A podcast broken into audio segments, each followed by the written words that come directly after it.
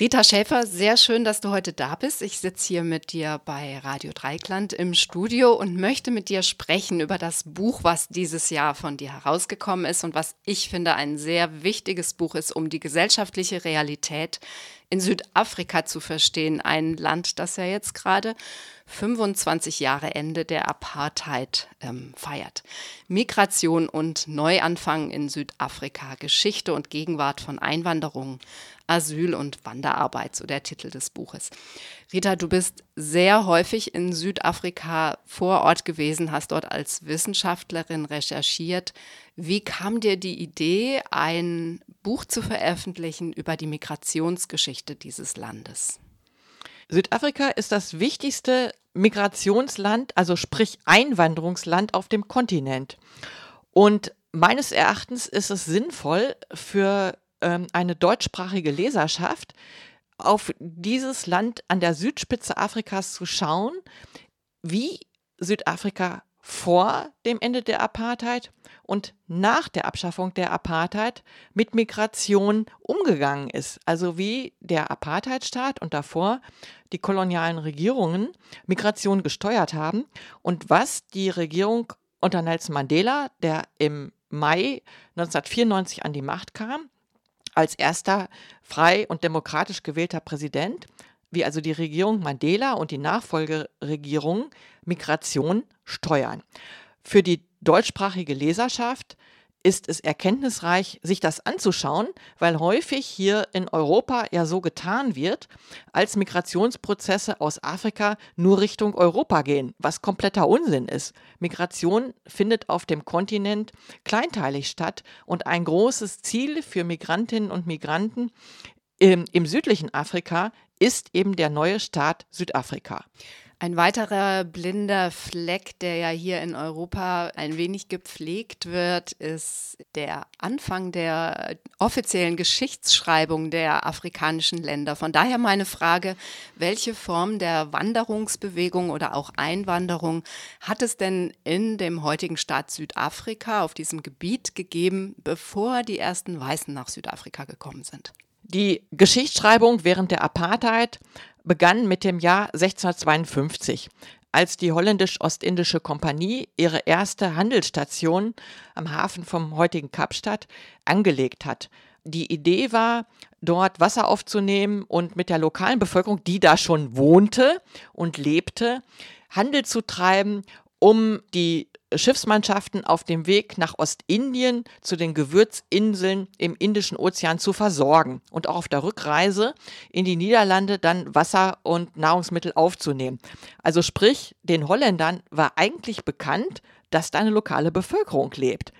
Dennoch begann die ähm, Geschichtsschreibung während der Apartheid mit einer Fehldeutung, nämlich mit der Behauptung, dass Südafrika erst von Weißen besiedelt worden und zivilisiert worden sei, was kompletter Unsinn ist. Südafrikanische Archäologen haben schon in den Jahrzehnten während der Apartheid, die Apartheid begann 1948, Forschung durchgeführt und erkannt, dass die Besiedlung mindestens äh, 25.000 Jahre vor Christus begann, nämlich mit ähm, Jäger- und Sammlerinnengruppen, die Khoisan-sprachig waren. Das ist eine der heute offiziellen elf Nationalsprachen. Und die Zeugnisse, die diese Menschen hinterlassen haben, sind nicht nur Werkzeuge oder Dinge des täglichen Bedarfs, die in Höhlen beispielsweise zu finden waren, sondern ganz fantastische Felszeichnungen. Und anhand der Farbe lässt sich datieren, dass die mindestens 25.000 Jahre zurückreichen. Und wenn wir menschheitsgeschichtlich noch weiter zurückschauen, müssen wir sagen, dass Südafrika nicht nur ein Einwanderungsland ist, also die ökologischen Ressourcen dort sinnvoll genutzt worden sind und nachhaltig genutzt worden sind, sondern auch ein Auswanderungsland waren. Denn in unser aller Körper, in unser aller Gene sind die Grundlagen der Menschheit, der Menschheitsgeschichte und die Homiden wurden in Südafrika gefunden und wurden am Rift Valley, also im heutigen ähm, Äthiopien beispielsweise, gefunden. Das heißt, wir alle sind eigentlich aus Afrika migriert. Ohne Auswanderungsprozesse aus Afrika gäbe es uns nicht. Und ähm, auch deshalb ist Südafrika so interessant und das Land heute und die Wissenschaft verortet sich auch dahingehend einerseits zu sagen, es lässt sich eine lang, lange Kontinuität von Besiedlung, weit, weit bevor die ersten Europäer kamen, zurück. Oder die Geschichte der Besiedlung reicht lange bevor die ersten Europäer kamen, zurück. Und das lässt sich nachweisen. Anhand dieser Felsbilder beispielsweise und anhand der Homidenfunde. Und die erste Einwanderungs-, große Einwanderungswelle nach der an der Geburt Christi festgemachten Zeitenwende äh, wird datiert auf 200 nach Christus. Und dann kamen ähm, bäuerliche Gruppen, die Hirse und Gemüse angebaut haben, die Viehhaltung praktiziert haben, sesshaft waren. Und auch dazu gibt es viele archäologische Funde. Teilweise kann man diese archäologischen Stätten auch noch besuchen, wenn man vor Ort ist.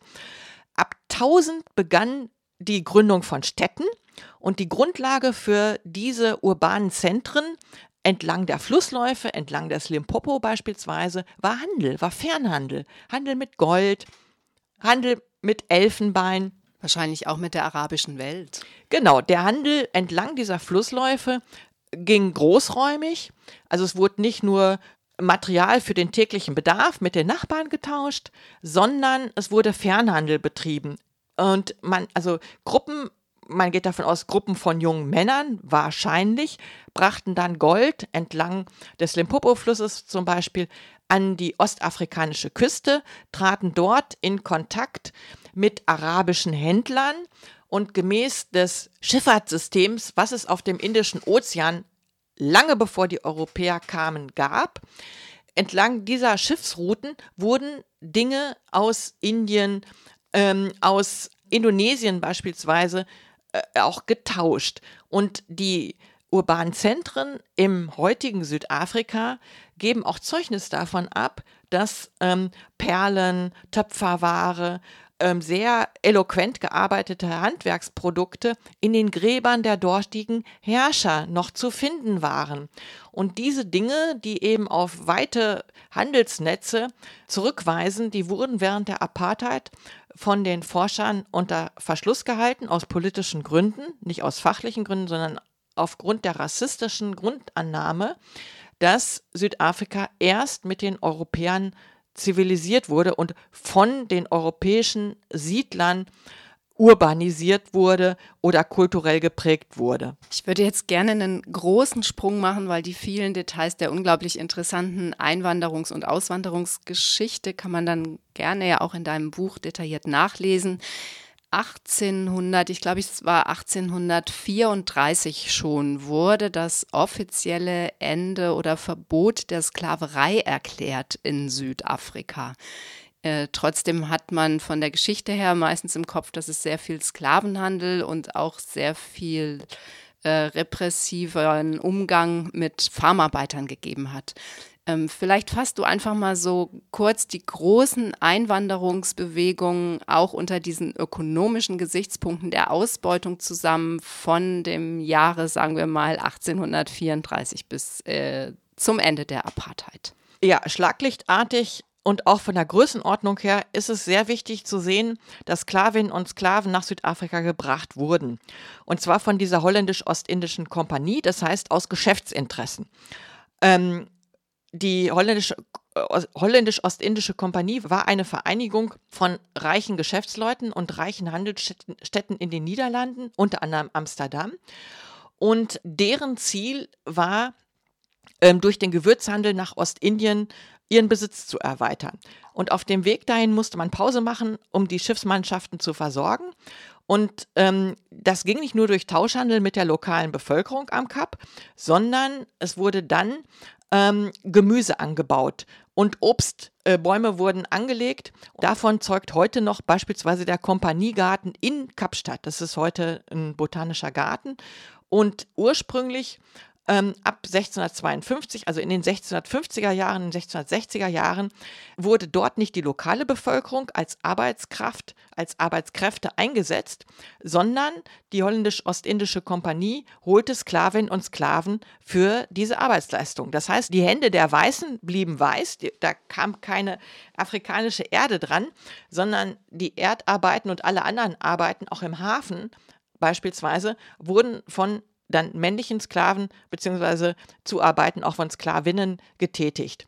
Zur Größenordnung, Holländisch-Ostindische Kompanie, abgekürzt VOC, importierte offiziell 36.169 Sklavinnen und Sklaven. Du hast schon den Zeitraum genannt. Ähm, die Holländer verloren an Macht am Kap und als die Engländer, also die Briten, 1834 die Sklaverei abgeschafft haben, bis dahin war, waren eben offiziell über 36.000 Sklavinnen und Sklaven importiert.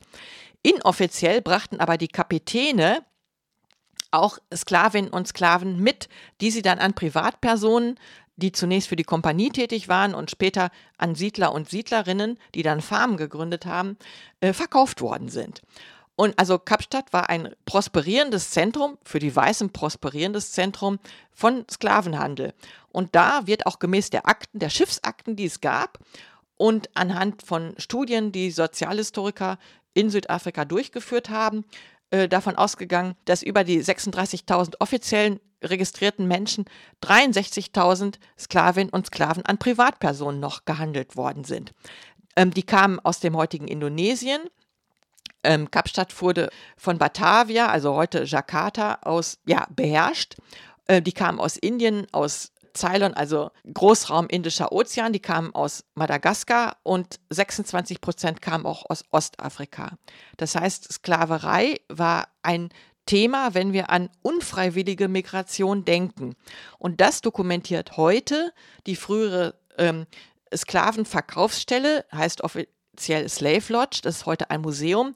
Und da kann man auf Spurensuche gehen äh, und eine Idee davon erhalten, ähm, wie die Sklaven und Sklavinnen untergebracht waren, bevor sie dann im Wesentlichen an Privatpersonen verkauft wurden. Und ein Teil dieser Sklavinnen und Sklaven lebte auch weiter in, in diesem Gebäude und war dann eben für die Kompanie tätig. Sklavinnen und Sklaven wurden zum großen Teil nicht christianisiert, ähm, aus der Vorstellung heraus, dass man die dann nicht verkaufen kann.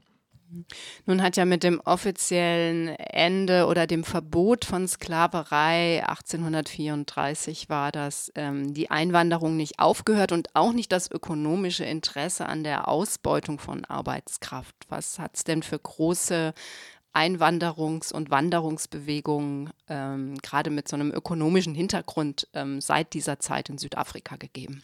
Was darüber hinausgeht, das ist die äh, gezielte Anwerbung von Inderinnen und Inder, Indern, die äh, über die Sklaverei hinaus wurden Inderinnen und Inder als Vertragsarbeiterinnen und Vertragsarbeiter angeworben. Das war Ende des 19. Jahrhunderts und ähm, diesbezüglich sind die Größenordnungen gemäß der Schiffsakten, die erhalten sind, bis 1911 152.184 Inderinnen und Inder. Ähm, die wurden aus Kalkutta bzw. aus Madras ähm, geholt und ähm, hatten Verträge. Und das bedeutete, dass die Männer in den Kohleminen in Natal tätig wurden oder auf Zuckerrohrplantagen. Und auf den Zuckerrohrplantagen wurden auch indische Frauen und indische Kinder eingesetzt. Also auch Kinderarbeit war sehr verbreitet. Auf diesen Feldern arbeiteten eben keine Weißen und, ähm, äh, und die schwarze Bevölkerung äh, wurde, äh, wurde einbezogen in diese Arbeitsaufgaben, aber der Großteil dieser Plantagenwirtschaft, also Zuckerrohrplantagen, der Großteil der dortigen Arbeit wurde von Inderinnen und Indern verrichtet. Die Verträge bedeuteten, dass die Menschen sich nach dem Abschluss der mit Hungerlohn entgoltenen Arbeitspflichten entscheiden konnten, entweder nach Indien zurückzugehen oder zurückgebracht zu werden oder in Südafrika zu bleiben. Und wenn sie in Südafrika blieben, erhielten sie Landrechte, kleine Parzellen, in denen sie dann vor allen Dingen Obst angebaut haben. Ähm, die, zur Rückkehr entschieden sich laut offizieller Akten bis 1911 42.415 Personen und der Großteil dieser 152.184 Menschen blieb in Südafrika und wurde dann beispielsweise äh, Produzent von Gemüse und Obst. Äh, als mobile Händler haben Frauen und Männer dieser indischen Gesellschaftsgruppe dann das frische Gemüse und frische Obst an die Weißen in der Stadt, beispielsweise in Durban, verkauft. Was ja echt interessant ist, ist, dass du so wirklich auf eine Person genaue Zahlen hier äh, rezitieren kannst. Über die heutige Einwanderung wäre das gar nicht mehr möglich, weil es ja sehr viele Menschen gibt, die völlig ohne Papiere und eben nicht offiziell registriert äh, nach Südafrika gegangen sind, gerade in den, in den letzten 10, 20 äh, Jahren. Vielleicht kannst du dazu noch ein bisschen was sagen. Ja, also äh, Verwaltung im Kolonialapparat hatte einen hohen Stellenwert. Und wenn wir uns beispielsweise das heutige KwaZulu-Natal, also damals Natal, angucken, vor 1910, dann muss gesagt werden, dass jedes Schiff, was anlandete, entsprechend dokumentiert worden ist und die Personen auch Leibesvisitationen ähm, ja, erlitten haben, Kontrollen ihres Gesundheitsstatus und man also keine kranken Menschen oder äh, keine beeinträchtigten Menschen im Land haben wollte. Das heißt, wenn ein Schiff anlandete, hat man sehr genau geguckt, wer sind diejenigen, die da kommen und wer für nicht geeignet äh, eingestuft wurde, wurde auch nach Indien zurückgebracht. Und ähm, das heißt, eine Anwerbung fand gezielt statt aus rein ökonomistischen Interessen, aus Ausbeutungsinteressen, denn die Arbeit auf diesen Zuckerrohrplantagen und in den Kohleminen war extrem anstrengend und in den Minen auch gefährlich, weil ähm, arbeitsrechtliche Standards und Gesundheitsschutz und so weiter wurde gegenüber dieser Gruppe überhaupt nicht eingehalten, auch nicht gegenüber den schwarzen Arbeitern unter Tage.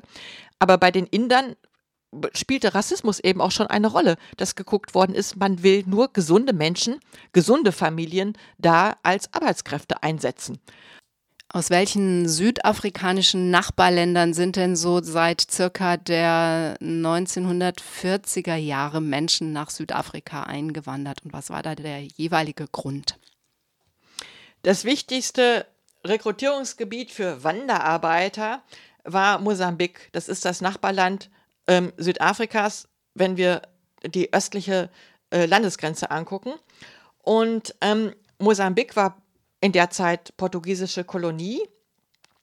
Ähm, in Portugal herrschte ein faschistisches in Portugal herrschte ein faschistisches Regime und entsprechend waren die Siedler im heutigen Mosambik aus Portugal rassistisch orientiert.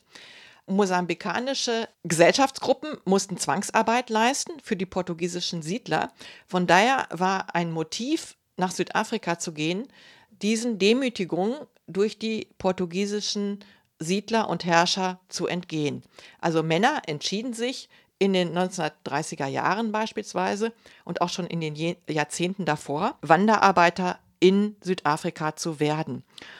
Zur Größenordnung 1939 wurden 84.000 Wanderarbeiter in Südafrika rekrutiert und registriert und 1951 waren es 106.000. Das waren nur Männer. Die mussten ihre Familien, ihre Frauen in Mosambik zurücklassen und hoffen, dass das Geld, was sie unter schwerster Arbeit ähm, verdient haben, dann ihren Familien ähm, zukünftig auch zugute kam. Dafür gab es Vereinbarungen mit der portugiesischen Kolonialherrschaft.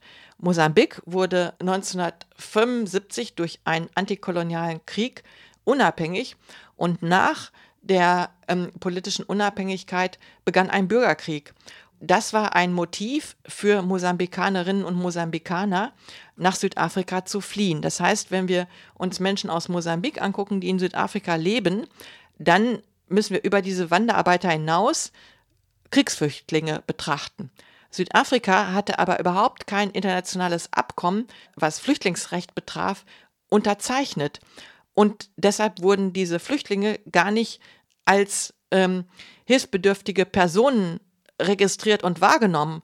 Und das internationale Flüchtlingshilfswerk konnte die auch gar nicht erreichen, weil diese Kriegsflüchtlinge in die früheren Homelands äh, geschafft worden sind das war eine Größenordnung von 350.000 Menschen. Und das heißt, die Homeland-Bevölkerung, die schwarze Bevölkerung, musste dann auch noch für diese 350.000 Menschen mitsorgen. Politische Unruhen hat es ja vor allen Dingen in den letzten, sagen wir mal, 20 Jahren in dem Nachbarland Simbabwe gegeben. Die Situation von Simbabwerinnen und Simbabwern in Südafrika heute ist nicht unbedingt einfach. Es gibt auch, ähm, ja, in den Zeitungen wird geschrieben, xenophobe Übergriffe, also Unruhen, ausländerfeindliche, um das mal zu übersetzen, Anschuldigungen und auch Gewalt gegenüber Menschen, die aus Simbabwe nach Südafrika gekommen sind. Und man hört auch immer mal wieder was von einer Abschiebepolitik. Wie und unter welchen Bedingungen werden Menschen aus Südafrika abgeschoben, deportiert, zurück nach Simbabwe oder auch zurück nach Mosambik? Das ganze Themenfeld ist sehr komplex, weil Südafrika mit der neuen Verfassung von 1996 und ein Flüchtlings- und Asylrecht ab 1998 vorbildliche Rechtsgrundlagen geschaffen hat. Menschenrechte sind die Basis für diese ähm, Neuerungen, die sich ganz grundsätzlich von der Missachtung jeglichen Rechtsstatus während der Apartheid unterscheiden. Das heißt, Menschen können einen Asylantrag stellen und als politisch Verfolgte, als Diskriminierte in ihrem Herkunftsland ähm, auch die Möglichkeit, als geschlechtsspezifisch politisch verfolgte Person da Asyl zu beantragen, diese Möglichkeit besteht. Und deshalb ist die Zahl der Asylsuchenden ab 1994, ab 1998 dann sehr hoch gewesen. In politischen Krisengebieten wie in Simbabwe wurde der Weg nach Südafrika nicht nur als Migrant oder Migrantin beschritten, sondern eben als politisch Verfolgte. Und die Problematik besteht im Innenministerium, was ähm, Strukturprobleme hat, die auch auf die Apartheid zurück äh, zu führen sind, personeller Art und verwaltungstechnischer Art, so dass diese vielen Asylanträge, die gestellt worden sind, in der Hoffnung, dort ähm, Menschenrechte realisiert zu bekommen, nicht bearbeitet worden sind. Also wir haben einen hohen Rückstau über Jahre und Jahrzehnte hinweg, gerade was die Anträge von Simbabwerinnen und Simbabwern betrifft. Und selbst die Erneuerung der Antragstellung wurde oft nicht realisiert, sodass Menschen zwar vor Jahren oder teilweise auch Jahrzehnten einen Antrag gestellt haben, aber der Antrag nicht bearbeitet ist oder die, ähm, die Frist nicht eingehalten worden ist und deshalb diese Personen offiziell als Illegale gelten, obwohl sie selber da gar nicht zu können. Also sie wollten sich registrieren lassen oder haben sich schon registrieren lassen, konnten aber die Erneuerung des Antrags nicht erreichen. Und wenn dann solche Personen von der Polizei aufgegriffen werden, gelten sie als Illegale, können in ein ähm, Abschiebelager gebracht werden, wo katastrophale Bedingungen herrschen, weil beispielsweise ein bedeutendes Abschiebelager in der Nähe von Pretoria schon privatisiert worden ist und der private Betreiber ähm, da Strukturen geschaffen hat, die überhaupt nicht den Menschenrechtsgrundlagen entsprechen um, was die Gesundheitssituation beispielsweise betrifft. Und äh, von polizeilicher Seite und Seite der Sicherheitskräfte wird eben eine Person, die nicht nachweisen kann, dass ihr Asylantrag noch läuft, beispielsweise als illegal eingestuft und dann abgeschoben. Die Sicherheitskräfte interpretieren das leider teilweise als Maßnahme gegen Kriminalität. Also da werden in der Praxis ganz völlig unterschiedliche Phänomene und Probleme zusammengemischt und Personen, die große Schwierigkeiten in ihren Herkunftsländern hatten, werden als Illegale kategorisiert und teilweise dann eben auch kriminalisiert. Ähm, eine rigide Abschiebehaft äh, findet statt und in den Herkunftsgebieten sind etliche dieser Menschen mit politisch motivierter Gewalt konfrontiert. Eine große Herausforderung für zivilgesellschaftliche Organisationen, für Rechtsberatungsstellen, die dazu arbeiten und diesen Menschen zu ihrem Recht verhelfen wollen. Das sind südafrikanische Organisationen, das sind Rechtsexpertinnen und Experten aus den Ländern selbst, also geflohene Juristinnen und Juristen teilweise, die kooperieren, um da die neue Verfassung und die Rechtsgrundlagen, die es im neuen Südafrika gibt, glücklicherweise auch in die Praxis umzusetzen. Also die Zivilgesellschaft hatte einen ähm, schwierigen Stand, aber es wird Hilfe geleistet in kleinerem Rahmen und die Regierung und das System wird damit auch zur Rechenschaft gezogen. Inwiefern könnte man denn vielleicht annehmen oder inwiefern könnte es sein, dass der erlernte Rassismus in dem Apartheidsstaat, dem ehemaligen Apartheidsstaat Südafrika, auch mit der heutigen Repression, auch der polizeilichen Gewalt gegenüber Migranten und Migrantinnen in irgendeiner Weise noch zusammenhängt. Also welche Muster wiederholen sich da vielleicht auch? Oder muss man sagen, nein, die Rechtssituation ist in dem als Regenbogennation deklarierten Land eigentlich, die auch die asylrechtliche Situation ist eigentlich nicht schlecht. Aber ich meine, faktisch gibt es ja nicht nur Menschen, die ihren Asylantrag nicht, äh, das Asylerfahren nicht weitergeführt haben, sondern es gibt vor allen Dingen sehr, sehr viele abgelehnte Asylverfahren äh, und eben eine sehr starke Deportation. Das Grundproblem ist der Rassismus in der Polizei. Nicht nur in der Polizei, aber wenn wir über Sicherheitskräfte reden, spielen die in diesem Kontext eine ganz zentrale Rolle. Und ähm, die Polizei wurde nach dem Ende der Apartheid nicht dahingehend reformiert, ähm, Menschenrechte wirklich in die Praxis umzusetzen.